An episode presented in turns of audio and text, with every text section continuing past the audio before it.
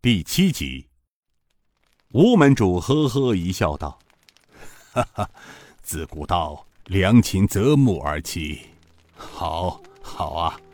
既然你们九杀兄弟决心离开，我也不多说什么了。兄弟们有的跟了二十多年，有的是跟我出生入死兄弟的后人，是我看着长大的门下兄弟。老夫。”没有不成全你们的理由。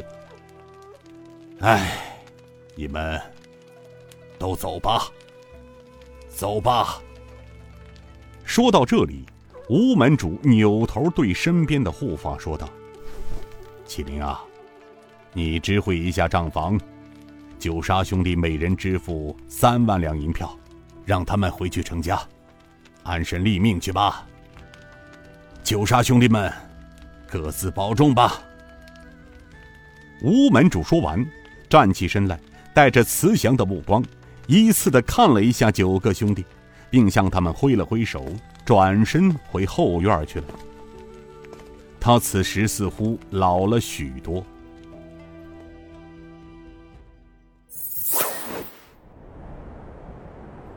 连日来的大雪终于停了。天空西垂的太阳从厚厚的云层中挤出了属于自己的一小块天地，给寒冷的人间尽情着挥洒着温暖。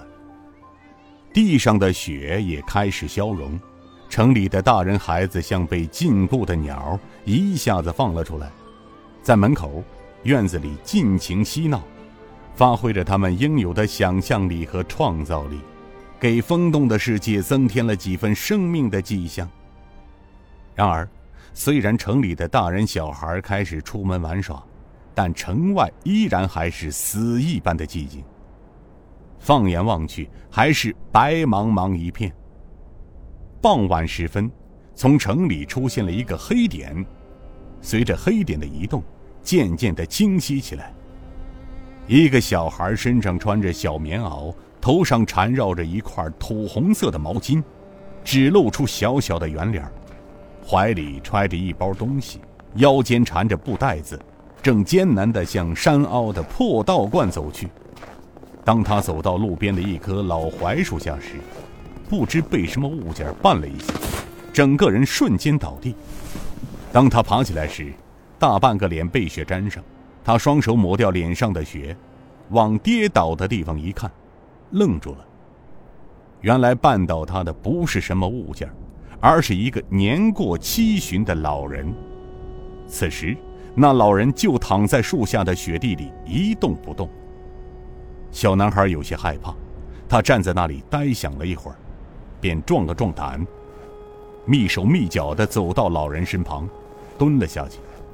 他伸出冻得发红的小手往老人脸上摸去，忽然，又紧缩了回来。于是他双手摇动着老人的肩膀，喊道。老爷爷，你怎么了？快起来呀！睡在雪地里会冻坏的，快醒醒呀！老爷爷。老人在男孩的摇晃下醒了过来，他睁开眼睛看着身边的小男孩，气息微弱的说道：“小兄弟，救救我，我快要冻僵了，找个暖和的地方。”让我暖暖好吗？小男孩此时却有些发愁了，他忧郁的说道：“老爷爷，可我也背不动你啊。”那老人道：“小兄弟，不用你背，你只要扶着我就行了。”哦，小男孩回应了一声，伸手把老人扶了起来。那老人气喘吁吁的问道：“小兄弟，你们家在哪里呀？”那男孩道：“老爷爷，我没家，我和妹妹就住在那破庙里。老爷爷，我先扶你到破庙里休息好吗？那里有火塘。”老人叹了口气说道：“唉，也行。”樊小兄弟，先把我扶到那庙里暖暖身子再说吧。虽说是让他扶到庙里，可小男孩感到，他虽然用力扶着老人，可老人一点儿也不沉重，轻飘飘的。倒是自己几次险些跌倒，他感到有一只十分硬朗的手在后背上帮着他。男孩此时感到有些怪异。很快，一老一少终于走进了庙里。坐在火塘边的女孩看见了他们，欢声道：“平儿哥哥！”